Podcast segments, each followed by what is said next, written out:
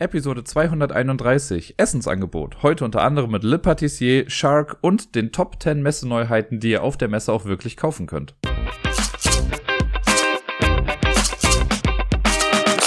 Hallo zusammen, hier ist der Dirk mit der neuesten Episode vom Ablagestapel. In den letzten beiden Wochen, beziehungsweise in den letzten beiden Episoden, ging es ja etwas vollgepackter hierzu, weil ich an den jeweiligen Wochenenden echt viele Spiele spielen durfte. Leider konnte ich das Triple nicht voll machen. In der vergangenen Woche jetzt konnte ich nicht allzu viel spielen, deswegen wird die Episode heute, Achtung, ich kündige es an, nicht sehr lang werden. Aber schauen wir mal. Ich, äh, der Mittelteil könnte sich vielleicht ein bisschen ziehen. Da bin ich mir gerade noch nicht so sicher, aber auf jeden Fall waren es nicht viele Spiele. Ich habe nur vier Sachen in der Woche spielen können.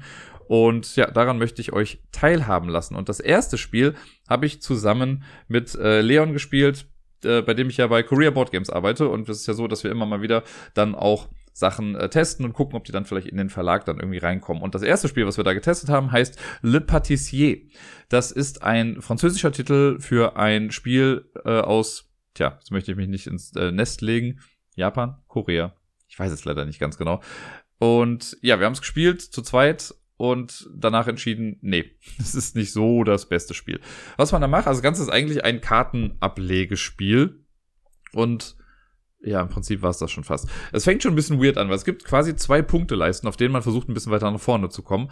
Das eine sind die ganz normalen Siegpunkte, die man äh, braucht, um das Spiel zu gewinnen. Das andere sind sogenannte Technikpunkte. Es geht darum, dass wir quasi versuchen, äh, Nachtisch zu kreieren auf eine möglichst kreative Art und Weise. Das ist zumindest das Setting dahinter. Und wir haben quasi so eine Art Café und versuchen halt verschiedene Arten von Nachtischen und Desserts irgendwie bei uns bereitzulegen. Glaube ich zumindest. Auf den Karten sind halt dann so kleine Desserts irgendwie drauf zu sehen. Und manche sind halt relativ einfach herzustellen. Pfannkuchen zum Beispiel. Ich weiß, da kann man sich auch drüber streiten, ob das jetzt einfach oder schwierig ist oder wie auch immer. Aber im Gesamtkontext dieses Spiels betrachtet war es dann etwas einfacher quasi. Dann waren das die einfacheren Sachen oder Berliner. Also Geschichten. Und ja, ich nenne es Berliner, lebt damit.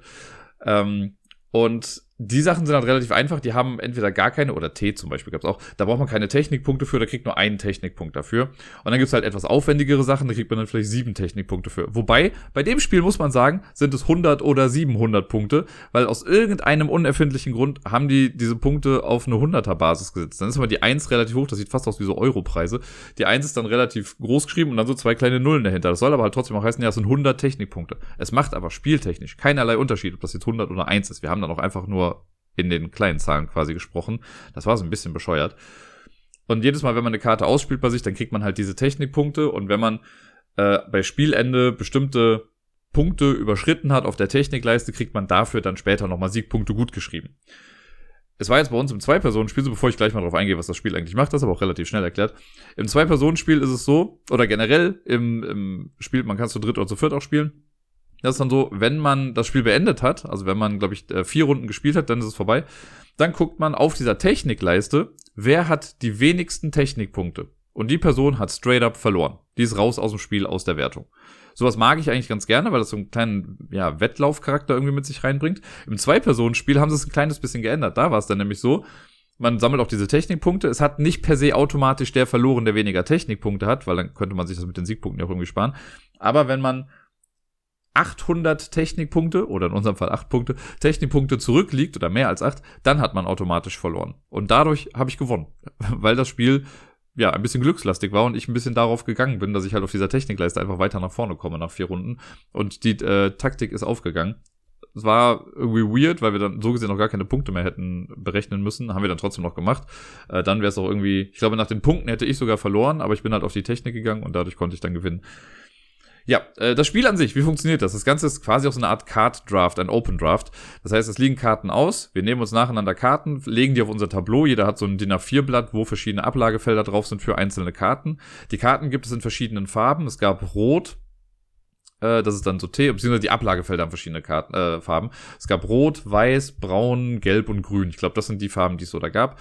Grau gab es zwar auch als Karte, das zählt dann aber nicht als Farbe für das Feld sozusagen. So, und ähm, im Zwei-Personen-Spiel war es jetzt so, dass in einer Runde neun Karten auslagen in der offenen Auslage und die Person, die die Runde beginnt, die sucht sich dann zuerst eine Karte aus und muss sie dann noch direkt platzieren. Und bei der Platzierung ist es so, jede Karte hat so Voraussetzungen, die sie erfüllen muss. Die steht dann immer oben links drauf und das kann dann halt eine bestimmte Farbe sein. Zum Beispiel für diesen Nachtisch brauchst du zwingend ein braunes Feld und noch ein anderes. Und diese Bedingungen können erfüllt sein, indem man die Karte dann auf ein entsprechendes Feld drauflegt. Also wenn ich jetzt braun brauche, dann kann ich das auf ein braunes Feld drauflegen und habe braun damit erfüllt. Oder angrenzend dazu. Das heißt, ich kann auch auf ein rotes Feld das drauflegen. Hauptsache braun ist noch irgendwie angrenzend. Und bei manchen Karten steht halt dann einfach nur eine 1 dahinter, das heißt, irgendein anderes wird noch gebraucht. Manchmal steht auch eine 2 dahinter oder zwei Einser, das heißt dann zwei einzelne werden noch gebraucht, aber egal welche sind, oder halt zweimal das gleiche wird noch gebraucht. Da muss man halt so ein bisschen drauf achten, ist aber super niederschwellig das Ganze. Wenn man das platzieren kann, dann legt man die Karte hin, kriegt dann sofort die Technikpunkte dafür, diese Hunderten von Technikpunkte, und dann ist die andere Person dran. In jeder, also wir machen das Ganze quasi dreimal, also jede Runde platzieren wir drei Karten. Aber es ist immer so, dass die Person, die ähm, die Runde begonnen hat, die sucht eine Karte, also nachdem wir beide eine Karte genommen haben, wird dann noch eine Karte aussortiert, die einfach komplett aus dem Spiel rauskommt. Damit kann man halt auch noch so ein bisschen beeinflussen, was jemand bekommt und was nicht. Das heißt, wenn ich jetzt die Runde beginne und ich sehe, du nimmst dir eine T-Karte, T-Karten sind noch was Besonderes gewesen, da sind so Sterne drauf und wer am Ende die meisten Sterne hat, kriegt dann auch nochmal ähm, Anzahl X an Siegpunkten. Und wenn ich jetzt sehe, okay, du hast hier schon Sterne genommen und es liegen noch Sterne da, dann nehme ich die vielleicht raus, damit du nicht an noch mehr Sterne kommst oder ich nehme sie halt dann später selber, weil ich ja eh die Runde anfange. Aber so kann man das auch ein bisschen mitigieren, was halt so ausliegt und ein bisschen die Auslage halt ein bisschen enger machen. Dieses Auswahlverfahren, also ich nehme eine, du nimmst eine, eine Karte kommt raus. Das Ganze machen wir dreimal. Bei neun Karten ist dann klar, okay, nach dreimal Karten nehmen, hat jeder drei Karten genommen und dann ist auch gut. Dann ist die Runde vorbei. Dann gibt's in der ersten oder nach der ersten Runde gibt's auch keine Wertung, aber ich glaube nach der zweiten und nach der dritten Runde gibt's dann noch so eine T-Wertung, wo es dann halt irgendwie Punkte dann für bestimmte Sachen gibt, für diese Sterne auf den T-Karten. Und im Prinzip war's das. Danach wechselt ähm, der Rundenmarker, also wer die Runde beginnt, geht dann an die Person zur Linken. Und dann machen wir wieder neun Karten. Ich eine Karte, du eine Karte, eine Karte raus. Ich eine Karte, du eine Karte, eine Karte raus. Das wird schon fast ein Kinderlied, aber ja, das äh, macht man dann ein paar Mal. Am Ende hat man dann halt eine Auslage. Man wird nicht alle Felder auf seinem Tableau füllen können.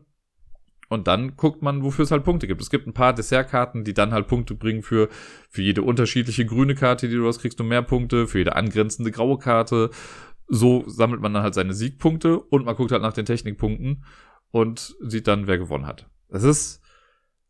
Ich habe am Ende gesagt, das ist für mich eines der emotionslosesten Kartenspiele gewesen aller Zeiten. Ja, es war ein bisschen in Anführungszeichen spannend, um zu gucken, ob ich das hinbekomme mit diesen Technikpunkten, dass ich da voranschreiten kann und so weit vorne bin, dass ich halt automatisch gewinne. Da hatte ich aber auch einfach Kartenglück. Kann man nicht anders sagen. Weil immer in den Runden, in denen ich zuerst aussuchen durfte, lag in der Auslage immer genau eine Karte, die ganz klar mehr Technikpunkte hatte. Das waren einmal, also in der Regel waren das immer so ein, zwei oder 300 Technikpunkte. Dann kam aber einmal eine Karte raus mit 500 Technikpunkten. Ja, safe nehme ich die, wenn alle anderen nur 200 dann zeigen. So habe ich direkt schon mal ein Plus von 300, egal welche Karte er dann nimmt. Und in meiner letzten Runde, glaube ich, war das, gab es sogar eine 700er Karte. Gab es bisher nicht einmal im ganzen Spiel. Ich habe dann auf einmal, also das war schon so klar, dass ich damit dann schon so weit uneinholbar vorne bin. Und dann konnte ich noch dadurch, dass ich auch Karten rausnehmen durfte, äh, weil ich in der letzten Runde die Runde begonnen habe, habe ich dann auch noch die letzte Karte, die noch ein bisschen mehr Punkte vielleicht gebracht hat, habe ich einfach rausgeschmissen. Und so war klar, okay, egal was er jetzt nimmt, er kommt höchstens noch auf 200 weitere Technikpunkte und damit habe ich automatisch schon gewonnen. Also wir haben die Runde auch noch sehr halbherzig dann zu Ende gespielt, weil es war einfach klar, dass ich gewonnen habe. Ich glaube, wenn man noch zu äh, dritt oder zu viert spielt, kann das noch ein bisschen spannender sein, weil ja nur die letzte Person in den Technikpunkten dann ausscheidet. Die anderen beiden machen trotzdem normal ihre Punktewertung. Das könnte noch spannend sein, auf jeden Fall. Aber alles in allem, das Thema des Spiels mit diesen Desserts, es ist so irrelevant. Also das könnten Blumen auf einer Wiese sein, das könnten Gräber auf dem Friedhof sein, es ist einfach kackegal. Das Thema hier ergibt noch am wenigsten Sinn, weil warum, also warum kann das Dessert nur da platziert werden und warum gibt dieses Dessert jetzt so die Punkte? Das Einzige, was einigermaßen, einigermaßen thematisch an der ganzen Geschichte noch war, waren diese Technikpunkte auf den Karten. Jetzt noch nicht mal, dass das irgendwie in 100er Schritten oder so gemacht wird, das ist großer Käse. Aber die Tatsache, dass halt Desserts, denen man ansieht, dass sie etwas länger in der Zubereitung brauchen, dass die mehr Technikpunkte haben, jo, das kann ich sehen. Das ist aber auch der einzige Bums in dem ganzen Spiel, der irgendwie Sinn ergeben hat. Alles andere ist einfach nur blödes, stupides Kartenablegen. Ja, wir haben es dann auch danach einfach zusammengeräumt und gesagt, ja, danke, brauchen wir nicht nochmal. Das nächste Spiel, das wir dann noch gespielt haben, also wir haben nur zwei Spiele letzte Woche gespielt äh, im Verlag, ist Shark. Das äh, könnte man jetzt ein kleines bisschen als Werbung abtun, aber äh, glaubt mir, es ist nach wie vor auch wirklich einfach nur ein Ersteindruck. Es ist einfach nur ein Spiel, das jetzt zufälligerweise dieses Jahr in einer Neuauflage auch nochmal bei Korea Board Games rauskommt. Ähm, und ich kannte das Ursprungsspiel aber noch gar nicht. Das war nämlich 1987 auf der Empfehlungsliste des Spiel des Jahres und nennt sich Shark. Und ist komplett an mir vorbeigegangen. Ich habe noch nie was von diesem Spiel großartig gehört. Also ich habe es irgendwo mal gesehen natürlich, aber ich habe es einfach nie gespielt. Ich wusste nicht genau, worum es geht.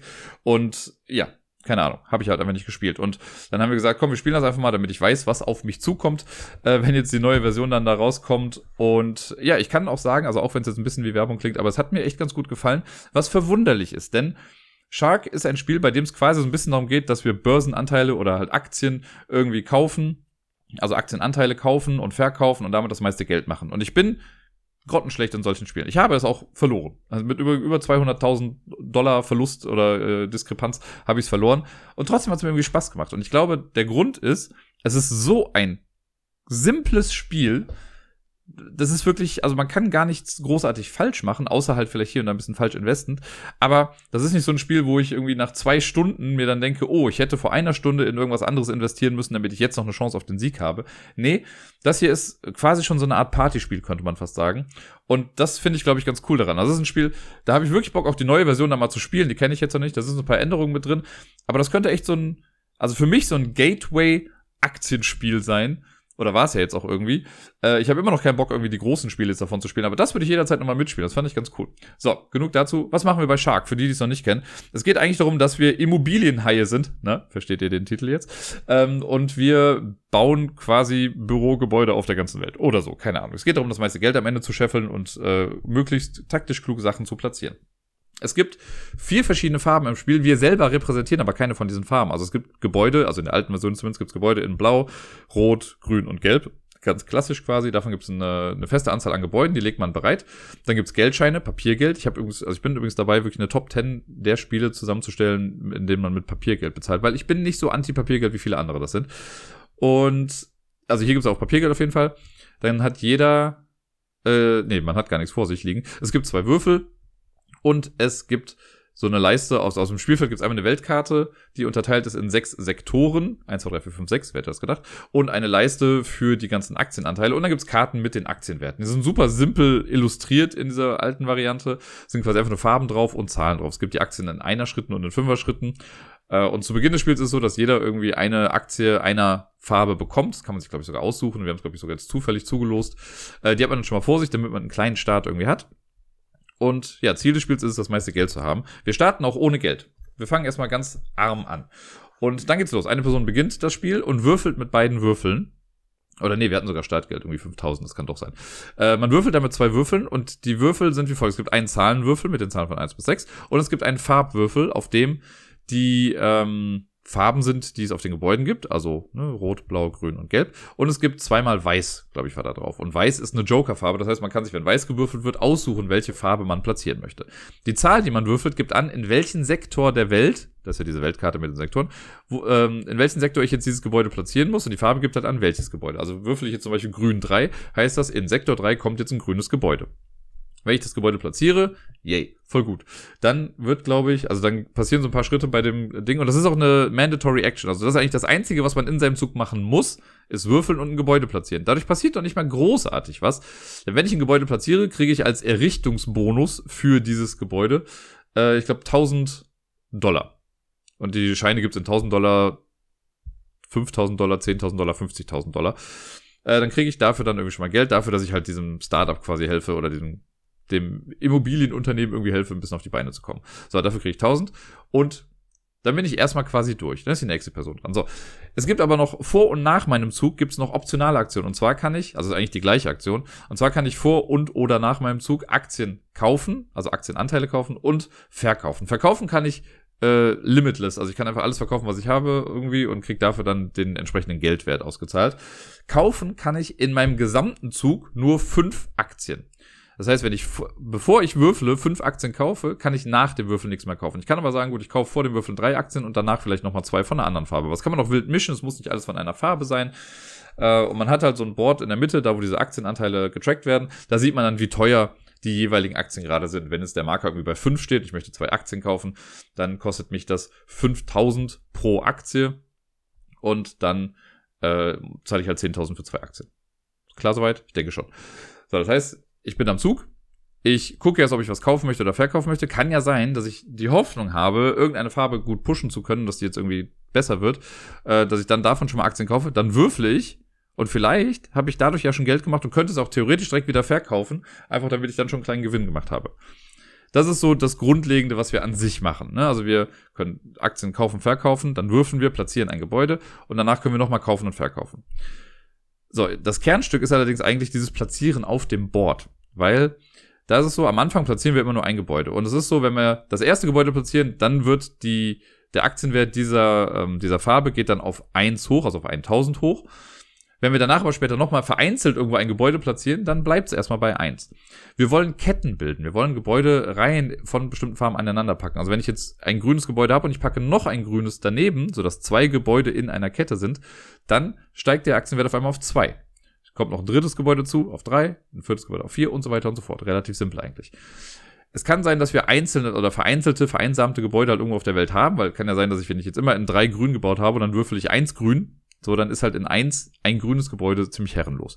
Das alleine macht den Marktwert dieser Firma halt nicht nach oben. Wenn ich jetzt aber noch ein grünes Gebäude daneben packe, geht der Marktwert automatisch um zwei Punkte nach oben, weil ja jetzt zwei Gebäude da drüben auch in der Kette sind und zusammenhängend sind. So kann man den Marktwert auch nochmal ein bisschen mehr steigen. Und je höher der Marktwert steigt, desto teurer werden die Aktien, um sie zu kaufen und natürlich auch umso lukrativer werden sie, um sie zu verkaufen. So steigen also diese Marktanteile immer weiter nach oben und das Spiel endet, wenn von entweder von einer Farbe alle Gebäude auf dem Spielplan sind oder wenn von einer Farbe der Marktwert bei 15.000 ist. Dann ist das Spiel auch instant vorbei. Dann guckt man, wie viel Geld man generell schon gesammelt hat. Man verkauft noch alle Aktien in Geld und dann schaut man einfach, wer insgesamt das meiste Geld geschäft hat.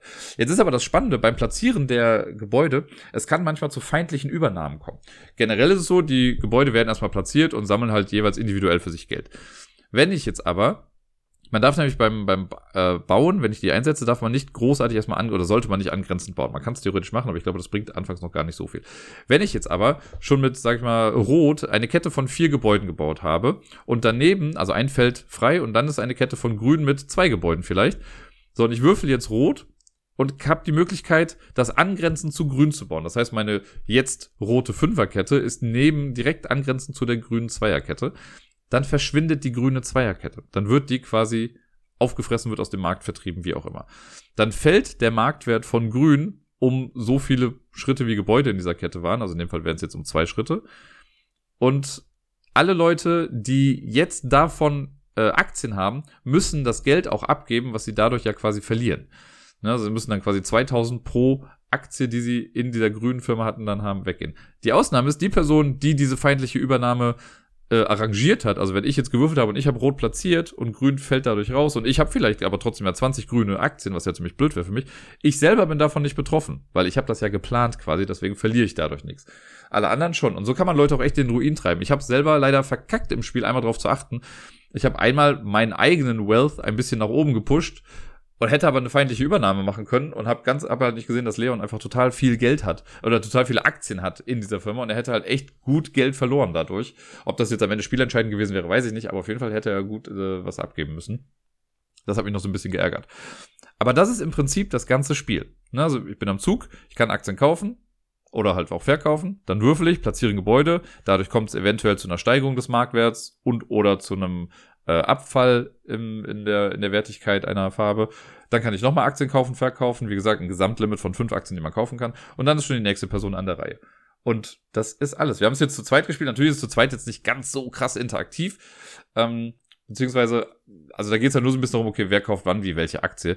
Wir haben es halt dann, wir hatten dann irgendwann relativ gleich viele in drei Farben. Bei einer hat sich das dann ein bisschen geändert, da haben wir dann aber auch irgendwie beide wieder alles verkauft. Man kann das mit wahrscheinlich, ich glaube, sechs Leuten oder so spielen. Ich bin mir gar nicht genau sicher, wie viele Leute daran teilnehmen können. Äh, aber ja, je mehr Leute mitspielen, desto lustiger wird's, glaube ich, einfach, weil mehr Aktienhandel geschieht. Das Spiel braucht trotzdem, glaube ich, immer gleich lang, weil es kommt ja trotzdem jede Runde ein Gebäude aufs Feld, also egal, wer jetzt irgendwie würfelt. Eigentlich ist es ja auch fast ganz egal, wer würfelt, nur die Platzierung ist natürlich dann doch mal wichtig. Aber jede Runde wird gewürfelt, es wird ein Gebäude platziert. Das heißt, der, der normale Progress ist immer der gleiche. Nur halt, wie oft man drankommt mit Tauschen, ist dann vielleicht ein bisschen anders. Also könnte es eventuell sein, dass man vielleicht weniger Geld am Ende hat, weil man nicht so oft zum Handeln kommt wie in einem Standardspiel. Versteht ihr, was ich meine? Also mir hat's Spaß gemacht. Ich fand's ganz gut. Zu zweit fand ich schon echt ganz gut. Ich kann mir auch wirklich vorstellen, das jetzt irgendwie mal mit vier Leuten oder so zu spielen.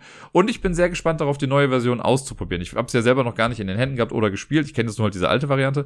Die Neuerungen in der neuen Variante sind äh, auch eigentlich recht minimal. Aber ich finde sie eigentlich ganz cool. Die haben nämlich jetzt dieses Weltkartenraster. Wir hatten ja vorher die sechs Sektoren. Das haben sie jetzt unterteilt. Es gibt quasi nur noch die Sektoren 1, 2, 3 und 4. Also sind quasi vier Quadranten. In der Mitte gibt's aber auch nochmal ein großes Feld. Das ist quasi der Shark Tank. Äh, und wenn man jetzt eine 5 oder eine 6 würfelt, also auf dem Würfel wird das anders dargestellt, aber wenn man eine 5 oder eine 6 würfelt, dann platziert man in den Shark Tank. Das heißt, die Wahrscheinlichkeit, dass man in der Mitte was platziert, ist ein bisschen höher. Und da kämmelt man sich dann so ein kleines bisschen mehr drum. Das finde ich auch ganz cool. Ähm, weil ich finde, bei den Farben hat man ja auch die Möglichkeit, also hat man auch ein bisschen mehr Flexibilität, dadurch, dass es zwar jede Farbe einmal gibt, aber dann noch mal zwei Joker. Also kommt man generell häufiger doch an seine Farbe, die man vielleicht möchte. Ansonsten ist das Spiel, glaube ich, relativ gleich geblieben, äh, was die Handkarten, also was das mit den Aktien angeht. Man kann immer noch fünf kaufen, so viele verkaufen, wie man möchte. Es gibt auch so ein paar Bonussachen mit drin. Es gibt noch so schwarze und graue Gebäude. Das sind Module, die man mit reinnehmen kann. Das sind, glaube ich, die schwarzen Gebäude sind irgendwie Joker. Gebäude, die dann einfach automatisch, die kann man dann, während des Spiels kann man sich dann dazu entscheiden, die mit zu übernehmen und dann zählen die zu der Farbe. Äh, und dann gibt es auch graue Gebäude, ich glaube, das sind dann so Blockgebäude, die kann man irgendwo reinsetzen, damit es eben nicht zu einer feindlichen Übernahme irgendwo kommt so Kleinigkeiten, die man einfach machen kann. Ich glaube, es gab noch ein drittes Modul, da komme ich jetzt gerade aber nicht mehr drauf, das habe ich bei den Regeln einmal überflogen. Wirkt aber alles, also ich finde, die haben dieses alte Spiel, was auch so ein sehr cartoony Cover irgendwie hat, das haben sie jetzt ganz gut in die Neuzeit gebracht. Das Cover, da ist jetzt ein so ein großer Immobilienmogul drauf, der halt einen Haikopf hat und so. Das sieht schon cool aus. Ich glaube, das wird auch viele Leute irgendwie anziehen. Und generell wirkt es jetzt wirklich einfach wie ein modernes Spiel. Und ja, also ich glaube, hätte man mir einfach nur das neue Spiel gezeigt, und wir hätten das gespielt und ich hätte danach meine Meinung gesagt, hätte ich wahrscheinlich nicht gemerkt, dass das eigentlich ein Relikt ist von vor über 30 Jahren irgendwie. Ähm, deswegen, ja, kleine Empfehlung. Natürlich, ne, ich sage, es wirkt immer wie ein bisschen Werbung jetzt, wenn ich über Korea Board Games Spiele spreche und ja auch irgendwie dann da arbeite. Aber angucken kann man sich das auf jeden Fall. Wer halt so ein Gateway Aktienhandelsspiel irgendwie haben möchte, der ist bei Shark auf jeden Fall ganz gut bedient.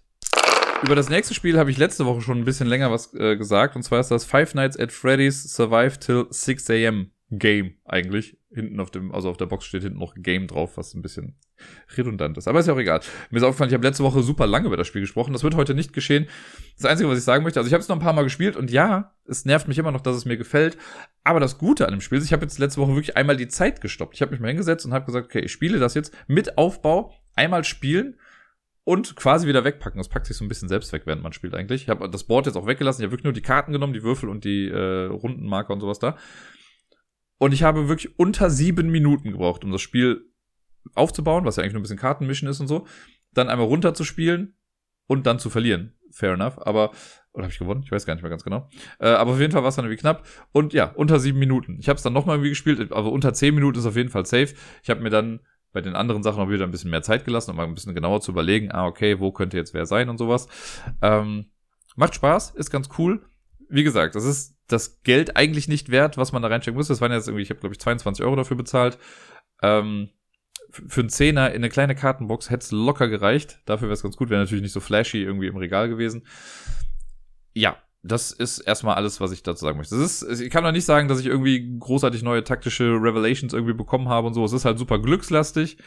Je nachdem, ich habe es ein paar Mal gehabt, habe ich eine Runde gehabt, habe ich drei Runden in Folge immer mit zwei Karten was gemacht, habe aber halt immer null gewürfelt. Das heißt, ich musste nie Strom abziehen mega cool. Dafür hatte ich aber auch schon eine Runde, wo ich dreimal in Folge eine 30 gewürfelt oder äh, eine, eine 20 gewürfelt habe mit irgendwie zweimal Power Supply draußen. Aber ich musste dann mit einer Karte was machen, weil ich sonst verloren hätte.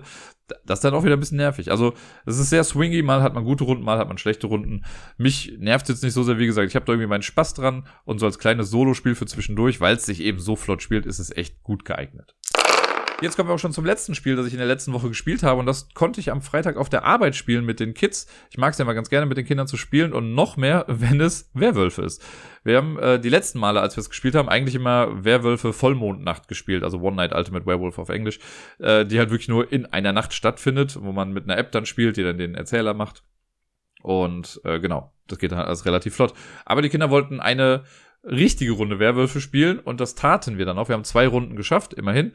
Und ich fand es ganz lustig, weil die Kinder erst meinten, oh, Herr Roos, du musst ähm, uns hier den Erzähler machen. Und dann habe ich gesagt, ja, okay, kein Problem, kann ich machen. Und dann meinte aber ein Junge, nee, ich möchte das machen. Ich kenne das ganz gut, das Spiel. Ich, okay, kann man ja gucken, ne? Partizipation, ich spiele auch gerne mit. Wobei dann schon wieder klar war, ja, ja, Herr Roos ist sowieso der Werwolf, den töten wir als erstes. Mhm. Ja, und äh, dann haben wir zwei Runden gespielt und es war in der Tat recht lustig. Ich musste, ich habe dem Jungen dann noch so einen kleinen Tipp gegeben, weil er meinte, in der ersten Runde, die wir gespielt haben, hat er so super schnell alles agiert und hat manchmal so Sachen einfach schon direkt abgetan mit so, ja, äh, ihr wacht jetzt auf, für wen stimmt ihr jetzt ab? Ich so, ja, Moment, lass uns doch erstmal ein bisschen erzählen, was wir so rausbekommen haben in der Nacht. Meinte, ja, aber ist doch Quatsch, wir wollen einfach nur abstimmen, wir wollen doch gucken, dass jemand stirbt. Ja, aber wollen ja nicht einfach wahllos irgendwen töten. Naja, so sind wir dann doch noch dazu gekommen, das alles äh, äh, zu diskutieren und sonst was zu machen. Und ja, zwei Runden gespielt, in beiden Runden bin ich gestorben. Die erste Runde war aber schon relativ lustig, weil wir haben, glaube ich, wir waren neun Mitspielende und ein Erzähler, genau. Und äh, wir hatten in der ersten Runde haben wir nur ein paar weniger Rollen reingenommen. Da hatten wir, ich glaube, nur Seherin, Hexe und den Jäger, glaube ich, irgendwie noch mit dabei. Und es war dann aber direkt so, dass in der ersten Nacht die Hexe noch jemanden zusätzlich getötet hat. Das war dann der Jäger. Der Jäger hat auch noch wen umgebracht. Also es war einfach ein großes Massaker. Es ging irgendwie nur höchstens drei Nächte, wenn überhaupt. Und in der zweiten Nacht oder im zweiten Spiel hatten wir dann auch noch Amor mit dabei. Natürlich war ich Teil des Liebespaares. Äh, und wurden auch direkt dann irgendwie in der ersten Nacht getötet. Und auch da war wieder Jäger mit drin. Und es war ach, ein großes Massaker. Es war lustig auf jeden Fall. Die Kinder hatten Spaß. Äh, ich hatte auch eine ganze Menge Spaß. Und ich hoffe, dass das jetzt vielleicht demnächst dann noch häufiger wieder gespielt wird. Manchmal braucht so eine Initialzündung irgendwie für so sowas, weil es haben auch Kinder mitgespielt, die sonst eher so eine Null-Bock-Mentalität haben und irgendwie gar keinen Bock haben. Gerade ein Junge, der bei mir in der Gruppe ist, der will nie irgendwie Teil des Gesamtgeschehens sein. Ne? Beim Essen sitzt er irgendwie alleine, will auch meistens gar nicht mitessen. Und dann spielt er draußen irgendwie ein bisschen alleine mit sich rum. Und jedes Mal, wenn wir versuchen, den irgendwie mit einzubinden, hat er halt nicht so die große Lust dazu. Ne? Er macht halt auch so seine Hausaufgaben ganz normal, aber das ist auch dann irgendwie alles.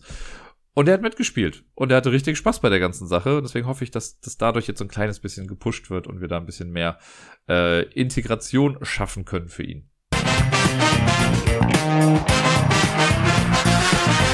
Letzte Woche im Outro habe ich ja schon angekündigt, dass so langsam aber sicher der Messerhype auch bei mir irgendwie Einzug erhalten hat. Und dann habe ich aber nochmal überlegt und gedacht, na, eigentlich ist es eine andere Art von Messehype, weil ich freue mich tierisch darauf, dass die Messe stattfindet. Das ist ja das erste Mal seit 2019, dass ich auch wieder hingehe. Ich habe richtig Bock. Ich freue mich so drauf, mit meinen Freunden da wieder rumzulaufen, auch andere Leute irgendwie zu treffen. Vielleicht treffe ich auch ein paar Leute von euch und sagt gerne Hallo, wenn ihr mich seht. Äh, ich spreche gerne mit allen Menschen, die mich irgendwie ansprechen da. Und ja, hab richtig Bock, freue mich drauf. Was die Spiele angeht, ist das ein kleines bisschen anders, weil ich habe dieses Jahr gar nicht, also ich, mein, ich bin ja generell jemand, der jetzt nicht so dem krassen Hype irgendwie verfällt, oder es versucht zumindest. Aber hin und wieder gibt's ja doch so Spiele, auf die ich mich total freue. Ich weiß noch, damals als Pandemic Legacy Season 2 rausgekommen ist, da war ich richtig heiß drauf und so. das wollte ich unbedingt spielen, aus Season 1 ja auch schon. Und also Sachen, da gab's dann immer so diese Glory-Games, die ich auf jeden Fall haben wollte. Und dieses Jahr ist das irgendwie nicht so ganz der Fall. Es gibt Spiele, auf die freue ich mich, gar keine Frage. Aber ich könnte wahrscheinlich auch gut überleben, wenn es diese Spiele nicht geben würde oder ich sie nicht bekomme. Also bei all diesen Spielen würde ich sagen, da sind zwei drauf, die ich super gerne mit nach Hause nehmen wollen würde. Ein paar davon, also alle anderen sind da noch ein Bonus. Ein paar möchte ich einfach gerne ausprobieren irgendwie. Und äh, ja, denn ich habe heute, ich habe meine Top Ten Listen jetzt auch ein bisschen angepasst. Also ich habe jetzt nicht gesagt, ich mache jetzt nur eine Top Ten Liste mit den zehn besten Spielen, Heute sind wirklich die Top 10 Spiele Messeneuheiten, die rauskommen, die man auch kaufen kann auf der Messe. Weil auf der Messe ist ja auch oft das Ding, man kann ja Spiele auch einfach mal antesten. Das sind dann Demos, die kommen dann vielleicht erst im nächsten Jahr raus oder so. Oder halt im Laufe des Jahres. Und ich habe es jetzt so gemacht, heute gibt's die Top 10 Liste mit den Spielen, die man auch wirklich kaufen kann. Und wie gesagt, davon gibt's ein paar Spiele, die ich mir sehr gerne mit nach Hause nehmen wollen würde. Dann mache ich nächste Woche oder übernächste Woche. Ich weiß noch nicht, in welcher Reihenfolge ich es mache, aber es wird noch eine Top 10 Liste geben mit den Top 10 Demo-Spielen, also Spiele, die man nicht kaufen kann, aber ausprobieren kann, wo ich echt Bock habe, die zu testen. Und dann mache ich noch eine Liste mit den Top 10 Erweiterungen, die rauskommen, falls ich das überhaupt zusammenbekomme. Erweiterungen sind immer so Sachen, die ich eigentlich so ein bisschen stiefmütterlich behandle, wenn ich die äh, Messe-Neuheitenliste durchgehe. Aber dieses Jahr kommen schon ein paar Sachen raus, wo ich mich irgendwie auch drauf freue äh, oder die irgendwie ganz interessant klingen auf jeden Fall das ist halt immer das Ding, weil ich kann ja nicht Erweiterungen zu Spielen bewerten, wo ich das Basisspiel noch nicht kenne. Das heißt, da sind schon mal eine ganze Menge Sachen raus. Aber alles in allem äh, werde ich da, glaube ich, schon auf irgendwie was kommen. Ansonsten, wenn ich merke, das wird zu chaotisch, dann lasse ich mir vielleicht noch was einfallen. Mache ich noch die Top 10 weirden Games oder sonst irgendwas. Äh, oder meine Antizipation, die Top 10 Spiele, von denen ich glaube, dass sie auf allen anderen Top 10 Listen irgendwie draufkommen. Ich glaube, meine Liste und ich will mich da jetzt gar nicht großartig heraustun, aber bei vielen Top Ten Listen habe ich immer so das Gefühl, okay, ja, es sind die neuen Pegasus Sachen, das sind die neuen Kosmos Sachen. Und alles so Sachen, also Spiele, die auf der Messe rauskommen, die aber ohnehin ja auch auf unseren Markt kommen. Und ich finde, die Messe ist eigentlich dadurch interessant, dass ja auch Spiele mal gespielt werden können und gekauft werden können, die es sonst vielleicht nicht direkt zu uns schaffen würden. Oder halt so ein bisschen unter dem Radar fliegen, weil es halt nicht der größte Publisher ist dahinter oder so. Damit will ich gar nicht sagen, dass die Spiele bei Cosmos Pegasus und bei den ganzen großen deutschen Verlagen irgendwie scheiße sind. Gar keine Frage. Ich habe auch Spiele bei mir als Must-Have geschrieben, die bei diesen Verlagen sind. Aber ich möchte so ein bisschen halt auch mal die Spiele zeigen, die ihr vielleicht sonst nicht so sofort gesehen hättet. Zumindest, also ich gehe mal davon aus, viele Leute, die den Podcast hören, beschäftigen sich sowieso ein bisschen intensiver mit den ganzen Spielen und gucken sich auch die ganzen Neuheiten Sachen vielleicht an oder zumindest halt ein bis 3000 Videos dazu. Das heißt, ein paar Sachen werdet ihr bestimmt auch davon irgendwie kennen und so krass anders sind die jetzt auch alle nicht. Aber das sind so die zehn Spiele, die mich am meisten angesprochen haben und ja, auf die ich mich einfach ein bisschen freue. Ich habe ein bisschen gefuscht, auf Platz 10 habe ich zwei Spiele und genau, das kann ich noch vorab dazu sagen. Ich habe jetzt hier auch, traurigerweise eigentlich, aber ich habe jetzt alles, was so in die Richtung Escape Room, Krimispiel äh, und sonst was geht, die habe ich jetzt mal rausgenommen. Weil da kommen zwar auch neue Sachen raus und coole Sachen raus auf jeden Fall, aber das sind ja wirklich Sachen, die man jetzt so kennt. Also ich glaube, es gibt wenig Spiele, bis auf eine Ausnahme vielleicht, ähm, die aber jetzt was komplett Neues auf den Tisch bringen in diese Richtung. Und da deswegen habe ich die jetzt mal rausgenommen. Also das einzige Honorable Mention, sage ich mal, ist jetzt noch hier Flashback äh, Zombie Kids, was irgendwie so eine Art ja Escape Room sein soll. Ich glaube ein bisschen gemischt wie mit Unlock. Das sieht zumindest aus. Man hat so Zahlen auf die Karten drauf, man kann sich das durchgucken und da steht irgendwie, man kann das mehrfach spielen. Da bin ich sehr interessiert dran. Die Illustrationen haben mir auf jeden Fall sehr gut gefallen. Äh, das sei noch mal so gesagt. Und ja, wir fangen jetzt einfach mal an. Ich nenne euch jetzt meine 10 beziehungsweise 11 Spiele, die es auf diese Liste geschafft haben. Zu allen sage ich ein kleines bisschen was. Ich versuche auch jedes Mal noch dazu zu sagen, bei welchem Verlag es ist und äh, an welchem Stand ihr das finden könnt auf der Messe, soweit es angegeben ist. Ich habe jetzt leider mein Handy halt parallel dazu und muss jetzt immer so ein bisschen rumscrollen. Vorbereitung wäre alles gewesen und ich habe dies nicht getan. Aber wir kriegen das schon irgendwie gemeinsam hin, würde ich mal sagen. Und den Anfang, also auf Platz 10 beziehungsweise 10 und 10,5 sind zwei Spiele, einfach weil ich es nicht ganz genau wusste. Äh, auf Platz 11 weil ich relativ wenig Informationen darüber habe, ist das Spiel The Shadow Planet, The Board Game. Das äh, ist beim Verlag Galacta zu finden, wird sich aber am Stand von Heidelberg Games äh, aufhalten und zwar bei 1C 121 ist das Ganze. Das Ganze ist ein, ja, irgendwie Bag- und Pool-Building-Spiel, äh, sollte ich in 90 Minuten spielen für drei bis fünf Personen und hat mich in erster Linie angesprochen, weil ich das Cover ganz cool fand. Und ich meine, es hat irgendwas mit Planeten zu tun, finde ich auch ganz nett. Ähm, man, ja, wie gesagt, Science Fiction, man ist mit Astro äh, Astronauten auf irgendeiner Rettungsmission unterwegs und muss da halt was machen. Es soll irgendwie ein bisschen mit Paranoia und Horror und was weiß ich nicht alles gehen. Ähm, das, wie gesagt, das Cover ist das, was mich eigentlich am meisten davon angesprochen hat. Und das, was ich dann im Nachgang noch dazu gelesen habe, klang alles in allem echt ganz nett. Das möchte ich einfach nur ausprobieren, da bin ich auch nicht böse drum, wenn ich das nicht mitnehme und so. Ähm, hat auch ein bisschen den, wie soll ich sagen, nicht den Nachteil, aber es hat eine Sache in sich, die oft nicht so super gut funktioniert in Spielen. Und zwar ist das semi-kooperativ oder kann semi-kooperativ sein. Ich bin mir nicht ganz sicher. Ich könnte mir vorstellen, dass halt irgendjemand dann Betrayer ist und sowas. Also Geschichten. Da muss man immer gucken, ob das gut funktioniert oder halt nicht. Das ist äh, Platz Nummer 10. Auf Platz ebenfalls Nummer 10 habe ich ein Spiel, das ich wirklich erst vor ein paar Tagen durch Zufall, also durch Zufall, ich habe es halt in der Liste gesehen, dachte, ach krass, davon habe ich gar nichts mitbekommen. Äh, es ist ein IP-Game, also es basiert auf einem Franchise, das ich sehr kenne, sehr liebe, was viel zu kurz nur lief. Es wurde nämlich nach ein, während einer Staffel quasi abgesetzt und hat danach aber ein großes Cult-Following hinter sich gezogen. Ich habe das große Brettspiel davon hier und das ist mittlerweile ja so ein geflügeltes Wort bei mir im Haushalt. Wenn wir noch kurz was spielen wollen, dann kommt immer der Satz nämlich, ach komm, noch ein kurzes Firefly Best of Seven. Und Jetzt kommt noch ein Firefly-Spiel raus. Ich habe die Spiele, die jetzt in der Zwischenzeit rauskamen, so ein bisschen außer Acht gelassen. Es gab mal so ein Miniaturenspiel, irgendwie Fistful of Heroes oder so hieß das, glaube ich, wo man halt rumgeht und Missionen erledigt. Das war nicht so ganz mein Ding. Aber jetzt kommt ein Spiel raus, das nennt sich Firefly Misbehaving. Die Lizenz ist anscheinend immer noch bei Gale Force 9, die äh, das Ganze vertreiben. Das, die findet ihr auf der Spielemesse in der Halle 6 am Stand C116. Und ich weiß auch noch nicht viel drüber, aber das Ganze ist ein Deckbuilding-Spiel. Da steht auch Affections Deckbuilding Game. Es gibt vier verschiedene Fraktionen und da versucht man halt am Ende wahrscheinlich die meisten Siegpunkte oder so zu machen. Und äh, ich bin einfach sehr gespannt, wie die das hinbekommen, dass wirklich ein asymmetrischer Deckbilder ist, also dass alles irgendwie äh, andere Ziele vielleicht haben oder anders Punkte machen. Es sieht aus wie ein klassischer Deckbilder. Es gibt eine Auslage in der Mitte, jeder hat so ein kleines Tableau vor sich und ja, dann hat man halt Karten und Geld irgendwie vor sich. Das ist erstmal alles, was ich dazu wissen möchte und muss. Und bin einfach gespannt darauf, das auszuprobieren, ob es ganz cool ist, weil ich mag ja generell Deckbuilding, das ist ein cooler Mechanismus, den finde ich nett. Und den dann noch gepaart mit einem mit einer IP zu haben, die ich ganz gerne mag, warum denn eigentlich nicht? Das ist so mein Platz 10 in der ganzen Messeliste. Auf Platz 9 habe ich ein Spiel, jetzt muss ich mal ein bisschen scrollen und hoffen, dass ich es schnell finde. Ich weiß zumindest, wie der Verlag hier heißt. Bei den anderen weiß ich es nicht, das wird ein bisschen kritischer. Und zwar ist das Pandasaurus Games, also das ist der Verlag. Die findet ihr äh, auf der Messe in Halle 2 am Stand D148. Und die haben, glaube ich, generell, wenn ich mir die ganzen Verlage an sich angucke, hat Pandasaurus Games, glaube ich, das beste Portfolio, was sie dieses Jahr mitbringen. Weil jedes Spiel ist ein Spiel, wo ich sage, oh, finde ich cool, interessiert mich. Auf die eine oder andere Art und Weise. Das Spiel, was ich jetzt heute hier auf die Liste gepackt habe, weil es mich sehr anspricht, ist Wildstyle. Wildstyle ist hier drauf gelandet. Das Ganze hat nämlich Street Art und Graffiti als Thema. Und äh, wenn ihr schon was länger zuhört und so und ein bisschen aufmerksamer seid bei mir, dann habt ihr ja mitbekommen, dass das was ist, was mich total anspricht und gerade in den letzten Jahren ja nochmal irgendwie sehr gepusht hat irgendwie. Und äh, ja, ich laufe ja gerne einfach durch die Stadt und gucke mir Street Art an und sowas. Und auch in anderen Städten mache ich das super gerne. Deswegen hat mich das alleine vom, vom Thema her oder vom Cover sehr angesprochen. Und dann habe ich mir durchgelesen, wie das Spiel funktioniert. Das ist ein Spiel für zwei bis fünf Personen.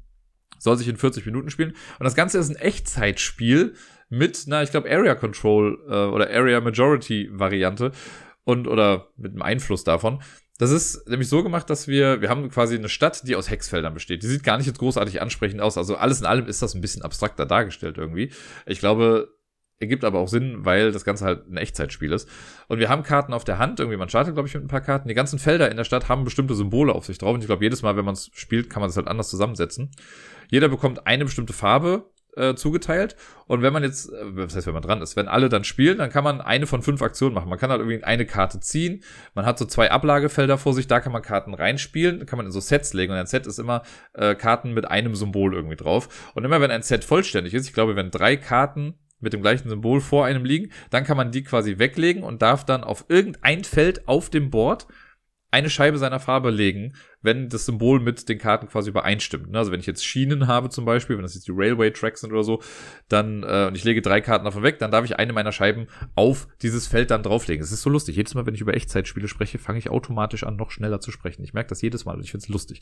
Ähm, ja, und das machen wir quasi. Dann kann man, glaube ich, noch andere Sachen machen. Ich weiß nicht ganz genau, aber auf jeden Fall das Kernding wird wohl sein, Karte ziehen, Karte ausspielen, äh, Karten sammeln auf jeden Fall und wenn ein Set vollständig ist, dann so eine Scheibe zu platzieren. Und man versucht dann, man kann auch irgendwo auf der Stadt sein. Das muss jetzt nicht angrenzend sein, sondern man kann sich irgendwo auf der Stadt verteilen und am Ende guckt man halt wahrscheinlich in verschiedenen Bezirken und sonst was, wer hat die meiste Kunst irgendwie platziert. Wie gesagt, an sich dann später auf dem Board alles super abstrakt, aber ich mag Echtzeitspiele, ich mag das Setting total gerne. Ich mag Pandasaurus generell als Publisher sehr gerne. Ich finde, die machen qualitativ echt hochwertige Spiele. Und das finde ich ganz geil. Um ein Haar wäre es ein anderes Spiel von Pandasaurus gewesen, das werde ich auch noch kurz erwähnen, das ist Skate Summer. Das war auch ein Kickstarter-Spiel, da geht es halt ums Skateboarden. Da habe ich einen Playthrough gesehen, das sah auch alles ganz cool aus, sind auf jeden Fall viele thematische Sachen auch mit drin, aber Wildstyle hat mich dann doch nochmal insgesamt mehr angesprochen. Auf dem achten Platz, jetzt muss ich wieder ein bisschen in meinem Handy hin und her switchen, ist ein Spiel, am besten suche ich das einfach über die Suche, vielleicht wäre es da ein bisschen schneller, äh, was mich vom Thema her auch eher angesprochen hat. Und zwar ist das hier nicht aufzufinden. Jesus Christ, ich hab's gleich, Leute, ich hab's gleich. Warum heißen denn, warum haben das denn so viele Dinger jetzt gerade hier mit drin? Na, noch eins weiter. Nehmen wir doch das hier. Bei Looping Games kommt's raus. das wird jetzt eine sehr lange Top Ten Liste vielleicht doch. Ich hätte nicht sagen sollen, dass es eine kurze Episode wird. Äh, bei Looping Games kommt das Ganze raus und zwar in Halle 5 am Stand C119 und das Spiel heißt 1998 ISS. Es geht darum, die ISS zu untersuchen und zu erweitern. Das ist im Prinzip alles, was ich über dieses Spiel weiß. Ich mag ja generell Spiele, die im Weltraum sind. Ich habe ein Fable für den Weltraum an sich. Äh, ich mag ja Leaving Earth, ist ja ein Spiel, was ich total gerne mag, was ja aber halt mehr eine Simulation ist als ein Spiel. Ich glaube, sie hat ja letztens noch bei den Mogelpackungen doch sogar mit drauf. Stimmt's oder habe ich recht? Ja, war auf Platz 8. Lustigerweise ist das jetzt auch gerade Platz 8. Ähm, und ich glaube, das ist halt auch ein Spiel, was in der Realität verankert ist. Und das finde ich ganz cool. So das, was ich davon gesehen habe, ist, dass man halt wirklich einfach versucht, die ISS ein bisschen auszubauen. Mehr muss ich dazu erstmal nicht wissen. Kostet auch nicht viel, scheint ein relativ kleines Spiel zu sein. Gibt's in der englischen und spanischen, also die die Version, die man kaufen kann, ist äh, Englisch und Spanisch. Man äh, legt, glaube ich, einfach Plättchen dann im Endeffekt aus und sowas. Ob es dann wirklich Gameplay-mäßig was kann, werde ich dann sehen. Aber man kann es auch solo spielen, was ich ja immer ganz cool finde, weil ich ja doch auch häufig zu Hause alleine Sachen spiele. Und für so ein, ich sag mal, günstiges Spiel dann irgendwie so ein, sowas mitzunehmen, warum denn eigentlich nicht? Das ist ISS, äh, 1998 ISS. Weiter geht's. Oh ja, beim nächsten Spiel, da weiß ich das von Floodgate Games. Äh, ich schau mal schnell, wo ich die hier finde. Die müssten hier gleich kommen. Und äh, genau, Floodgate Games findet ihr in Halle 4 am Stand B103. Das ist ein Spiel, da habe ich auch schon ein Playthrough von gesehen. Das ist ein so simples Spiel. Im Prinzip ist es einfach auch ein, also ein Echtzeitspiel und ein kooperatives Spiel. Wir versuchen einfach nur, glaube ich, Karten schnell abzulegen. Das heißt Kites, also so wie die Flugdrachen, die man hat. Time to Fly ist der Untertitel davon. Und es ist wirklich so simpel, aber ich habe so Bock, das zu spielen. Und wenn nicht mit Erwachsenen, dann mit Kindern, weil ich glaube, da wird's richtig lustig. Die Idee ist so super simpel. Wir haben ein Kartendeck. Das wird gemischt, jeder bekommt, glaube ich, drei Karten auf die Hand oder so. Und dann haben wir, ich glaube, fünf Sanduhren. Diese Sanduhren haben verschiedene Farben und Symbole auch drauf, für die Leute, die jetzt der, äh, also Farben nicht so gut sehen können. Und wenn man anfängt zu spielen, dann legt man eine Karte aus und auf der Karte oder auf den einzelnen Karten sind, glaube ich, eins oder zwei verschiedene Farbsymbole drauf. So, wenn ich jetzt zum Beispiel eine Karte mit dem grünen Symbol ausspiele, heißt das, stell die grüne Sanduhr auf. So, dann läuft die erstmal durch. Dann ist die nächste Person dran, also ich ziehe dann eine Karte nach, dann ist die nächste Person dran, spielt auch wieder eine Karte. Und immer wenn man eine Karte von einer Farbe spielt, die noch nicht da war, wird sie halt aufgestellt, die Sanduhr. Spiele ich eine Karte aus von einer Sanduhr, die gerade steht, muss ich sie rumdrehen. Und Ziel ist es, das Spiel durchzuspielen, ohne dass in irgendeiner Sanduhr der Sand ganz runtergefallen ist. Also glaube ich, gerade am Anfang ist es bei den ersten zwei Runden könnte es relativ simpel sein, weil klar, wenn jetzt irgendwie also vielleicht lassen wir eine Farbe bewusst immer draußen, so damit man die erst relativ spät irgendwie reinholt und wir haben mit weniger Sanduhren zu tun. Aber irgendwann muss man die Sanduhr wohl auch mit reinholen und dann muss man gucken, okay, wenn ich jetzt eine Sanduhr gerade retten möchte, weil der Sand gerade ganz durchläuft, aber die Sanduhr, die mit auf der Karte draufsteht, die wurde gerade erst umgedreht. Das heißt, ich würde einfach nur die Situation einmal flippen im wahrsten Sinne des Wortes, hilft das ja auch nicht weiter. Also muss man irgendwie schnell Entscheidungen treffen und schnell Karten ablegen ja, das soll irgendwie in 10 Minuten durchgespielt sein. Ich sehe nicht wirklich, dass es 10 Minuten dauert. Wahrscheinlich geht's noch schneller vorbei. Aber ich habe richtig Bock darauf. Einfach ein kleines, chaotisches Kartenspiel. Wahrscheinlich wird man im Spiel auch dauernd diese Sanduhren irgendwie umhauen und sowas, aber das ist mir egal. Ich möchte dieses Spiel auf jeden Fall haben. Dann habe ich ein Spiel von Check Games Edition hier drauf. Das ist so eins der größeren Spiele, die ich habe.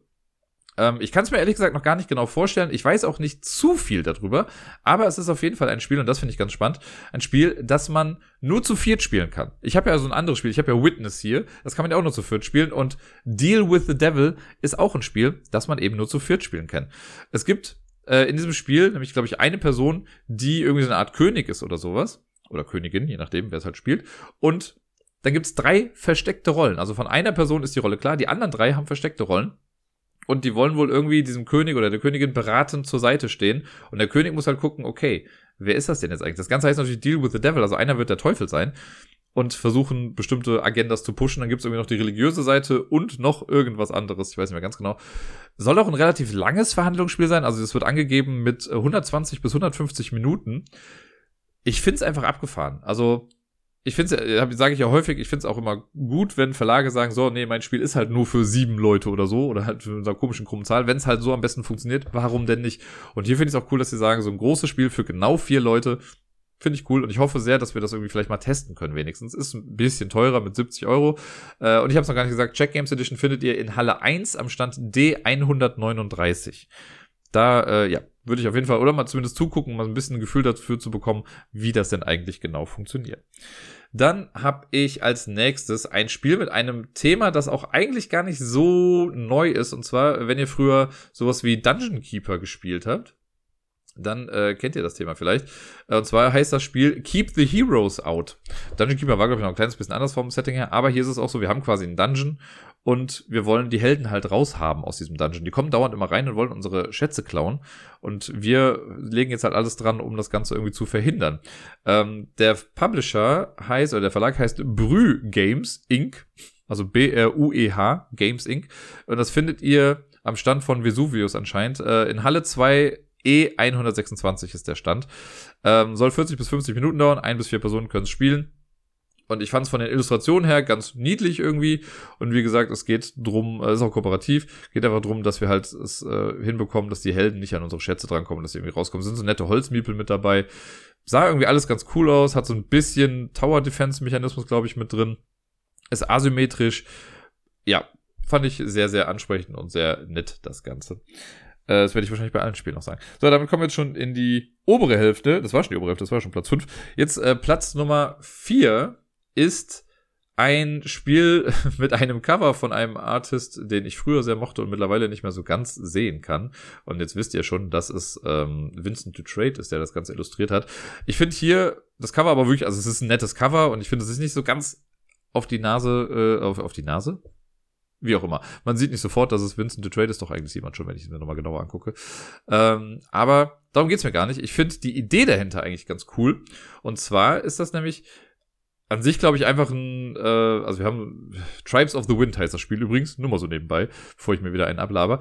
Wir versuchen irgendwas mit Ressourcen zu machen. Es gibt so ein, so ein Grid, also ein Raster irgendwie auf der Mitte, wo wir was äh, hinlegen müssen und irgendwie was mit Ressourcen machen und was weiß ich nicht alles. Das Lustige an dem Spiel, weswegen ich eigentlich darauf komme, also ich weiß gar nicht so viel, wie ihr merkt, über den Inhalt des Spiels, aber die Idee dahinter, äh, die so einen, einen Mechanismus mit sich bringt, ist nämlich wie folgt. Wir haben Karten auf der Hand oder wir haben so einen Kartenhalter, den man auch benutzen sollte in dem Spiel. Und dann legen wir Karten vor uns aus und können bestimmte Aktionen machen. Die Stärke bestimmter Elemente, weil da sind äh, auf den Rückseiten der Karten sind Elemente zu sehen, die Stärke bestimmter Aktionen richtet sich nach den, äh, den Kartenrückseiten der Mitspielenden. Also, ne, wenn ich jetzt bei euch sehe, okay, ihr habt alle super viel Grün draußen oder so, oder die Rückseiten zeigen grüne Sachen, dann kann ich halt eine grüne Aktion machen und die bringt mir echt viel. Wenn ich jetzt aber was Rotes machen möchte, also was mit Feuer, und ihr habt wenig Feuer draußen, dann klappt das halt nicht so gut. Das finde ich ist ein cooles, Tool für Interaktion. Das habe ich so noch nicht gesehen in dem Spiel. Könnt mir gerne sagen, wenn ihr sowas schon mal irgendwo gesehen habt. Aber ich finde, das ist eine, eine super coole Idee, äh, dass man darauf so ein bisschen achtet, dass ich jetzt nicht auf mein eigenes Ding gucke, sondern ja, vielleicht sich dann noch wirklich ärgert, wenn jetzt jemand dann doch noch mal eine Karte ausspielt, die ich vielleicht doch hätte brauchen können, wo ich die Rückseite von hätte gebrauchen können. Und andersrum ja genauso. Ich weiß noch nicht ganz genau, ob man denn auch seine eigenen Rückseiten kennt. Das habe ich jetzt noch nicht rausgefunden in dem Spiel. Aber trotzdem finde ich das aber ganz cool. Das ist ein nettes Gimmick irgendwie, dass äh, die Kartenrückseiten halt so mit einzubinden. Und jetzt sind wir schon in der Top 3 angekommen, verrückterweise. Äh, ging doch irgendwie jetzt ein bisschen flotter. Und auf Platz 3, es war gar nicht so einfach, da eine richtige Reihenfolge jetzt für mich zu finden. Äh, aber ich habe auf Platz 1 ein Spiel gespielt, wo ich das Cover gesehen habe und mich instant in das Cover verliebt habe. Und dann habe ich ein bisschen mehr drüber gelesen und fand auch, ja, doch, ist ganz cool. Ach scheiße, ich habe bei, warte, sorry, ich habe bei Tribes of the Wind gar nicht gesagt, wo ihr das findet. Ne? Das mache ich jetzt nochmal eben schnell. Ähm, genau, Tribes of the Wind kommt nämlich bei ja, einem französischen Verlag raus. La Boîte de Jeux heißt das so? Ich weiß es nicht ganz genau. Findet ihr auf jeden Fall in Halle 3 am Stand B111.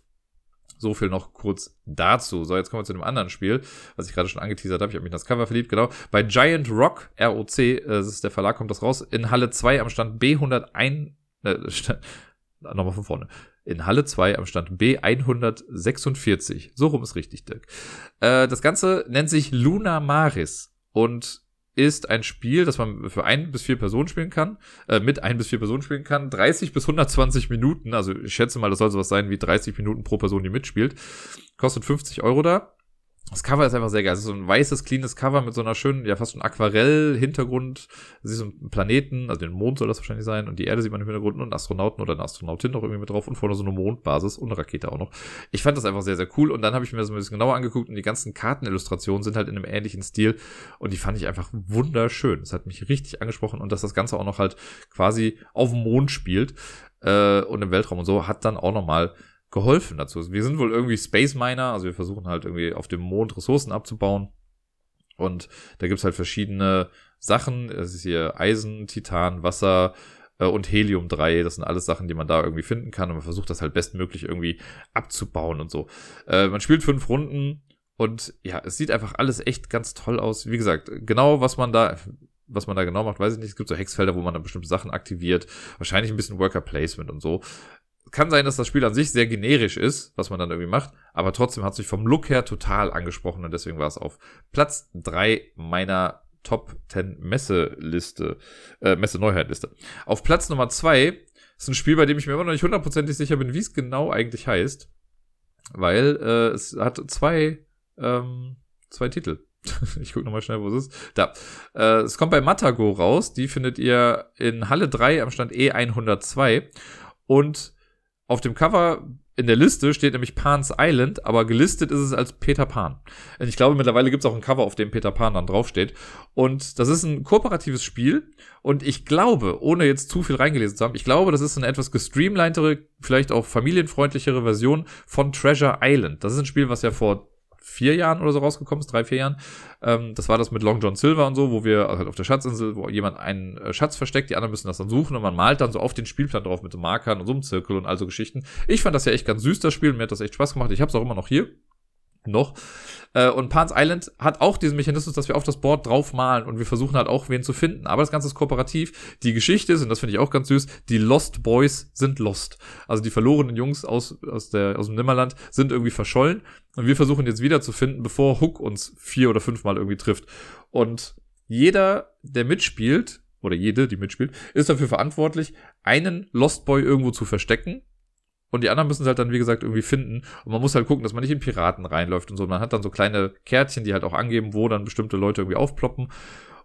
Und ich, also es klingt alles echt ganz cool und die Illustrationen sind wunderschön. Ich finde es echt klasse und ja, ich hoffe, also wenn das wirklich das ist, wenn das wirklich so ein Treasure Island in vielleicht ein bisschen schneller und ein bisschen streamliner und ein bisschen familienfreundlicher generell auch ist, dann werde ich mir das holen und Treasure Island wahrscheinlich rauskicken ich finde es wirklich klasse und das ist auch das, was ich, also ich möchte es einmal spielen, aber dann möchte ich es auch mitnehmen. Es sieht wirklich, wirklich schön aus.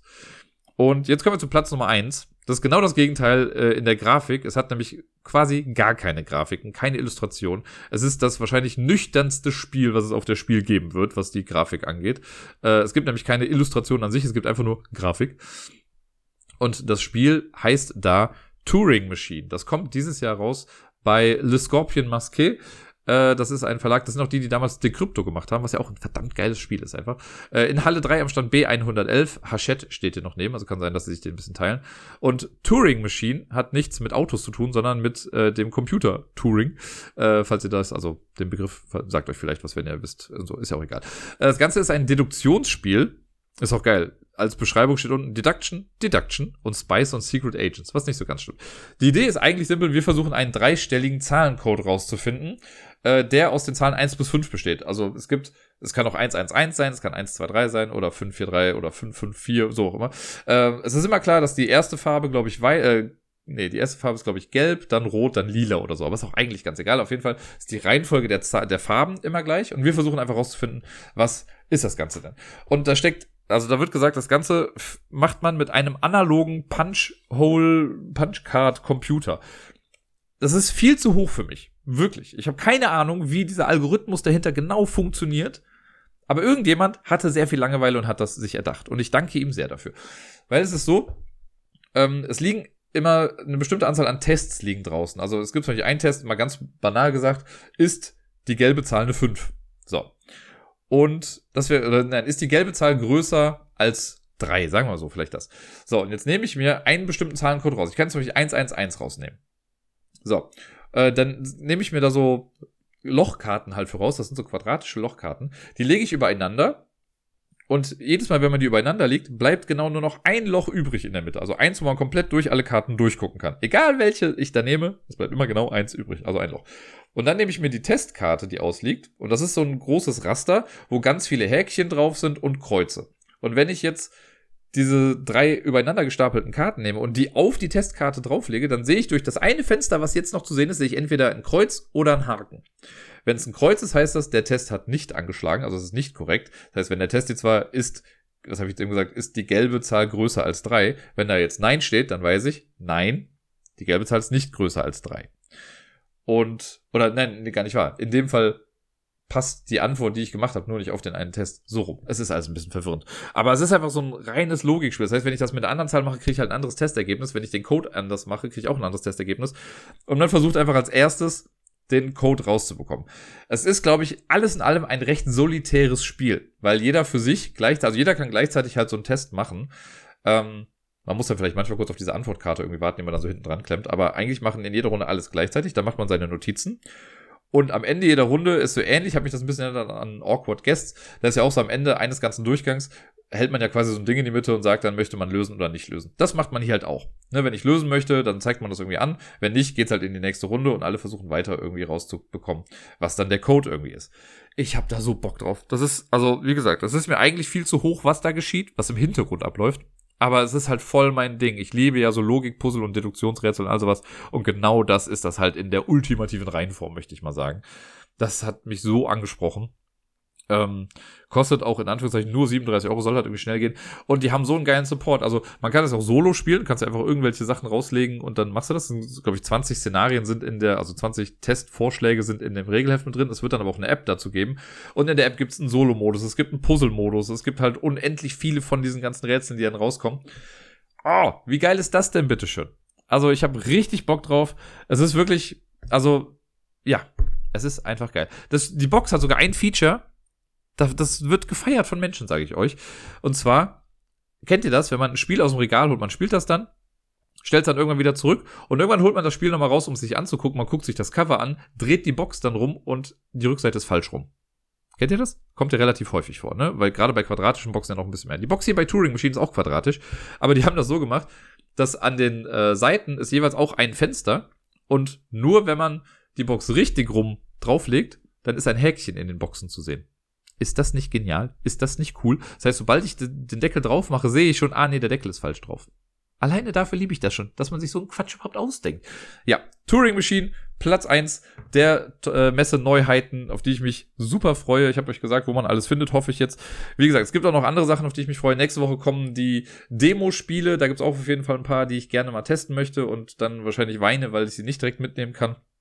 Und dann äh, in der Woche direkt vor der Messe äh, oder in der Episode direkt vor der Messe gibt's dann nochmal die Erweiterung. Dann haben wir so ein schönes Triptychon an, äh, an Messe-Neuheiten, Listen. Ihr wisst, was ich meine. Nun denn, ich hoffe, ja, es war was für euch mit dabei. Wenn ihr noch irgendwelche Messeneuheiten auf dem Plan habt, die jetzt hier gar nicht drin vorkamen, dann äh, lasst es mich gerne wissen, entweder auf dem Discord oder über Twitter oder per Mail oder Brieftaube oder wie auch immer.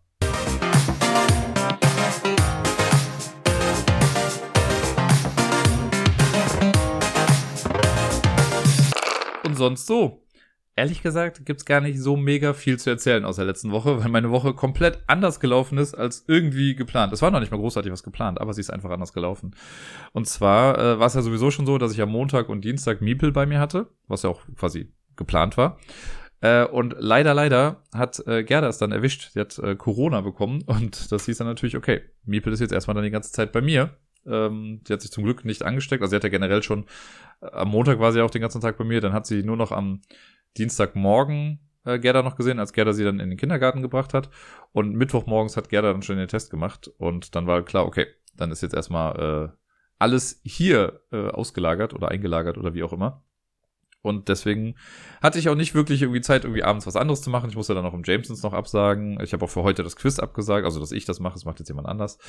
Ähm, was natürlich einerseits irgendwie schade ist, aber für mich ist auch selbstverständlich. Also was bringt es jetzt da, sich irgendwie aufzuregen? So ist es halt. Das war ja nicht anders, als ich Corona hatte. Da ist ja Gerda dann komplett eingesprungen für alles. Jetzt mache ich das halt. Und das hat aber natürlich auch den positiven Effekt, dass ich einfach sehr viel Zeit mit Miepel gerade habe. Das ist echt ganz süß gerade gewesen. Also wir hatten einmal, weil das jetzt auch wirklich, glaube ich, das erste Mal ist, dass sie so lange von Gerda auch getrennt ist. Ähm, das hat man dann schon hier und da mal gemerkt. Wir haben einmal waren wir kurz am Fenster, weil wir was abgeholt haben noch und so. Und danach hat sie erstmal eine Viertelstunde nur geweint, weil äh, sie Mama halt so vermisst. Äh, was auch total okay ist. Ich habe sie dann getröstet, irgendwann ging es dann auch wieder. Und sie hat einmal in der ganzen Zeit jetzt dann doch nochmal auch im großen Bett geschlafen. Was dann schon wieder voll verwirrend war, weil ich mich schon dran gewöhnt habe, jetzt wieder alleine im Bett zu pennen. Aber dann wollte Miepel doch einmal mit im großen Bett kuscheln. Äh, und ja, hat auch, also war auch alles ganz okay. Äh, seitdem schläft sie aber dann auch wieder alleine im Bett. Und ja, es ist schön viel Quality Time. Ich habe halt versucht natürlich jetzt auch noch jeden Tag so ein bisschen Programm noch zu machen oder zumindest irgendwie was zu machen, damit wir, damit die Zeit auch rumgeht, damit ihr nicht langweilig wird und damit sie das mit dem Vermissten vielleicht auch gar nicht so merkt irgendwie. Deswegen haben wir ein paar nette Aktionen jetzt gemacht in der Zeit. Wir waren mal wieder im, im Café Halligalli, da sind wir immer mal wieder. Äh, es war, wir sind auch zum Glück noch an einem Tag gegangen, an dem das Wetter ganz gut war, deswegen war da nicht allzu viel los. Das hat Spaß gemacht. Äh, und dann, ja, eigentlich größtenteils waren es am Wochenende noch größere Aktionen, sonst waren wir halt dann irgendwie einfach nur draußen unterwegs auf Spielplätzen und so oder waren halt zusammen länger einkaufen und haben hier zu Hause einfach normal rumgespielt. Aber jetzt am Wochenende äh, gab es ein paar Aktionen, also auch schon Freitag angefangen, oder die ganze Woche über sollte es eigentlich ein paar Aktionen geben, weil ja Weltkindertag ist, morgen, also am 20. September ist Weltkindertag. Äh, in Köln gab es jetzt gestern dazu dann noch so ein paar Aktionen oder generell am Wochenende. Leider ist ein bisschen was durchs Regen, durch den Regen auch ausgefallen. Wir haben nämlich so ein blödes Wetter gerade die ganze Zeit. Was natürlich auch nicht so geil ist, dass wir nicht so oft rauskommen oder nicht so viel raus können wie sonst. Äh, und am Freitag war das schon so, da habe ich dann extra noch morgens nachgeguckt, was es so für Aktionen gibt. Und dann hieß es, ja, hier im Bürgerzentrum Ehrenfeld, da gibt's irgendwie Sand in Flaschen füllen und was weiß ich nicht. Was ich dachte, ach guck mal, das klingt doch voll cool. Da hat Miepel bestimmt Spaß mit. Und dann sind wir da hingegangen, ja, und es war halt einfach nicht da. Dann haben sie einfach abgebaut. Dann habe ich sogar noch im Bürgerzentrum gefragt, so, ey, ist das vielleicht noch drin verlegt worden? Ne, wir wissen davon nichts. Ja, schön, vielen Dank auch. Dann waren wir so noch ein bisschen am Spielplatz und haben danach eine Waffel mit Eis gegessen. So, habt ihr jetzt davon? War auch viel cooler. Ähm, dann waren wir am Samstag, sind wir in den Wildpark gefahren, der ist auch ganz cool. Da war ich selber, glaube ich, noch nie. Also es hat mich echt gewundert. Äh, der ist halt von hier, man fährt halt insgesamt schon fast eine Stunde irgendwie hin, erst mit der Bahn, dann kann man mit dem Bus noch ein bisschen weiterfahren. Äh, Luftlinie ist das gar nicht so weit weg, aber ist halt an die öffentlichen ein bisschen blöd angebunden. Und dann sind wir da lang gegangen, haben erstmal gar nicht so viele Tiere gesehen, aber dann war Miepel super happy. Zum einen konnte sie auf super vielen Sachen rumklettern. Da gibt es super viele schöne Holzschnitzereien, die da so äh, ausliegen. Also haben sie halt Tiere in Bäume reingefräst und so. Und später haben wir dann noch in der Tat noch Dammwild und Wildschweine gesehen. Und die konnte man dann auch füttern mit dem Futter aus dem Tierpark da. Und da hatte Miepel sehr viel Spaß. Und ich fand es einfach beachtlich, wie mutig sie schon geworden ist. Weil ich weiß noch, die ersten paar Male, als wir im normalen Tierpark hier im Lindental waren, da äh, konnte man auch ähm, Tiere füttern, oder kann man auch Tiere füttern, aber da hat sie ganz oft das Futter zwar in der Hand gehabt, aber sobald ein Tier ansatzweise näher kam, hat sie es halt fallen lassen. Und mittlerweile pff, nimmt sie das und Tiere fressen ihr da aus der Hand. Das war ganz gut. Bei den Wildschweinen natürlich nicht, da sollte man ein bisschen aufpassen. Äh, die kriegen dann aber auch so, das ist ganz geil, die kriegen aber eine Packung Mais, so getrocknete Maiskörner, die kann man dann durch den Zaun quasi auf den Boden schmeißen und dann fressen sie das da dann auf. Den haben wir dann lange noch zugeguckt äh, und sind dann noch auf dem Spielplatz gewesen danach, dann langsam nach Hause gefahren, dann ist hier in der Bahnfahrt schon eingeschlafen. Äh, das dann immer so ein bisschen problematisch ist, weil sie dann ja ein bisschen zu früh schläft und so, aber hat dann noch alles hingehauen. Und äh, mehr haben wir dann da eigentlich an dem Tag erstmal nicht gemacht. Wir waren noch kurz einkaufen und so und sind dann nochmal ins Unwetter gekommen. Aber sonst äh, im Wildpark hatten wir noch Glück mit dem Wetter. Also da hat es zum Glück nicht geregnet, nur auf dem Rückweg so ein bisschen. Äh, und gestern am Sonntag war auch eine große Premiere für Miepel, denn sie war zum ersten Mal im Theater. Wir waren in einem Krabbeltheater, im Horizont-Theater hier in Köln. Die machen halt ja, so kleine Stücke für kleine Kinder. Ich habe extra geguckt, dass es eins ist für ab zwei Jahre. Es gäbe auch welche für ab drei Jahre und so. Aber ab zwei Jahren haben wir das jetzt gemacht. Und super klein. Das ist auch nur so ein ganz kleiner Raum gewesen. Es hat nur eine Schauspielerin war da, die dann gespielt hat. Dann ging es so ein bisschen darum, dass man einen Spiegel entdeckt und dass im Spiegel ja auch eine Person ist, die alles nachmacht und so. Und äh, ich fand die Grundidee aber so ganz nett, weil sie hat dann erzählt, sie ist, also es gibt Erfinder und es gibt Finder. Und sie ist eine Finderin die halt einfach rumgeht und Sachen findet. So hat sie halt den Hut gefunden, sie hat einen Schuh gefunden äh, und das, das, war einfach ganz süß erzählt. Und manchmal auch dann mit noch ein paar Jokes halt für die Erwachsenen. Also sie meinte auch sehr, es gibt Erfinder, es gibt Finder es gibt Finnland. Und später gab es auch noch Herausfinder. Also alles sehr süß und Miepel hatte echt Spaß. Die macht halt auch so ein bisschen Clownerie dann irgendwie auf der Bühne da und hat äh, dann die Kids echt zum Lachen gebracht. Das war ganz süß und Miepel hatte sehr viel Spaß. Sie hat direkt gesagt, sie möchte nochmal ins Theater gehen irgendwann. Und es gibt im gleichen Theater auch noch ein äh, Stück für Kids. Das äh, werde ich mir dann mit, ihr wahrscheinlich auch nochmal irgendwann ansehen. Und eigentlich hatten wir dann noch vor, oder ich hatte dann noch vor, nochmal kurz beim Amigo Spieletag vorbeizuschauen. Der war nämlich auch am Wochenende in Köln, im Gürzenich. Äh, das hat am Samstag aber dann schon nicht gepasst, aufgrund, äh, also weil wir morgens woanders waren und dann war das Wetter später doof. Und nach dem Theater hat es auch mega angefangen zu schütten. Und da habe ich dann gesagt, nee, das, äh, dann lassen wir das doch lieber mal. Und auch am Nachmittag war es auch nicht besser, sonst wären wir da vielleicht nachmittags nochmal gegangen. Aber ich wollte jetzt auch nicht, dass Miepel irgendwie auf die letzten Meter noch krank wird jetzt selber.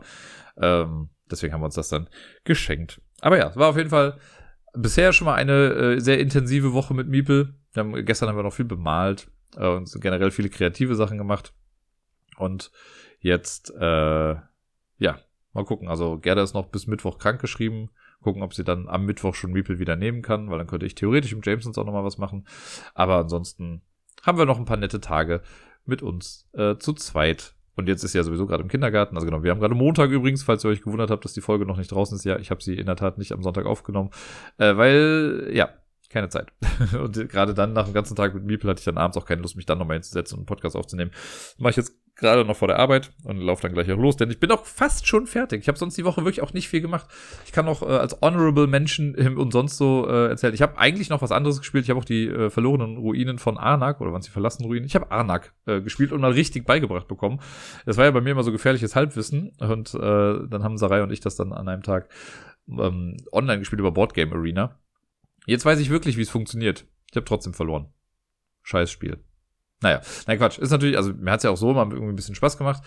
Aber äh, ja, jetzt wo ich weiß, wie es richtig funktioniert, macht es vielleicht noch ein kleines bisschen mehr Spaß dann. Auf jeden Fall danke nochmal dafür fürs richtig beibringen. Und sonst habe ich mir die Woche nur noch Gedanken dazu gemacht. Also die Messe steht ja an, habe ich ja eben auch eine lange äh, Top Ten Liste dazu gemacht. Und ich habe mal überlegt, ob ich dieses Jahr irgendwas mit auf die Messe nehme, so als kleines Goodie. Falls mich irgendjemand darauf anspricht, könnte ich dann was geben. Und ich habe was gefunden, was ich also ich finde es lustig, es wird ein bisschen Arbeit noch sein. Ich hoffe, dass ich das fertig bekomme. Es sind ja jetzt nur noch zweieinhalb Wochen bis dahin. Ähm, ich hoffe, dass ich das alles schaffe. Und dann wird das sowas sein wie die ersten 25, die mich an einem Tag ansprechen, kriegen das oder so, keine Ahnung. Falls es überhaupt so viele sind. Vielleicht mache ich auch einfach viel weniger und sage nur die ersten 10 oder die ersten drei, keine Ahnung. Ähm, das versuche ich noch alles fertig zu machen. Es wird sowohl am Rechner als auch bastelmäßig noch eine kleine Arbeit. Und da freue ich mich aber drauf. Wenn das fertig wird, wird es, glaube ich, ganz cool. Und ich weiß, dass mich Leute dafür hassen werden. Das weiß ich einfach jetzt schon per se. Und ich freue mich da so drauf. Ich habe so ein diebisches Grinsen im Gesicht gehabt, als mir das eingefallen ist. Ähm, aber lasst euch überraschen. Vielleicht. Ich hoffe, es wird fertig und äh, sollte es dann fertig sein, werde ich euch nach der Messe erzählen, was es dann genau war. Ja, und damit bin ich für heute fertig. Es ist noch relativ eine kurze Episode verglichen mit den letzten beiden Wochen, würde ich sagen, geht das noch durch als kurze Episode. Ich wünsche euch allen eine schöne Woche. Ich hoffe, das Wetter wird bei euch ein bisschen besser als bei uns. Ich gucke gerade raus, es regnet, ich könnte kotzen. Und äh, ja, ich wünsche euch eine schöne Woche. Bleibt gesund, spielt viel und bis dann.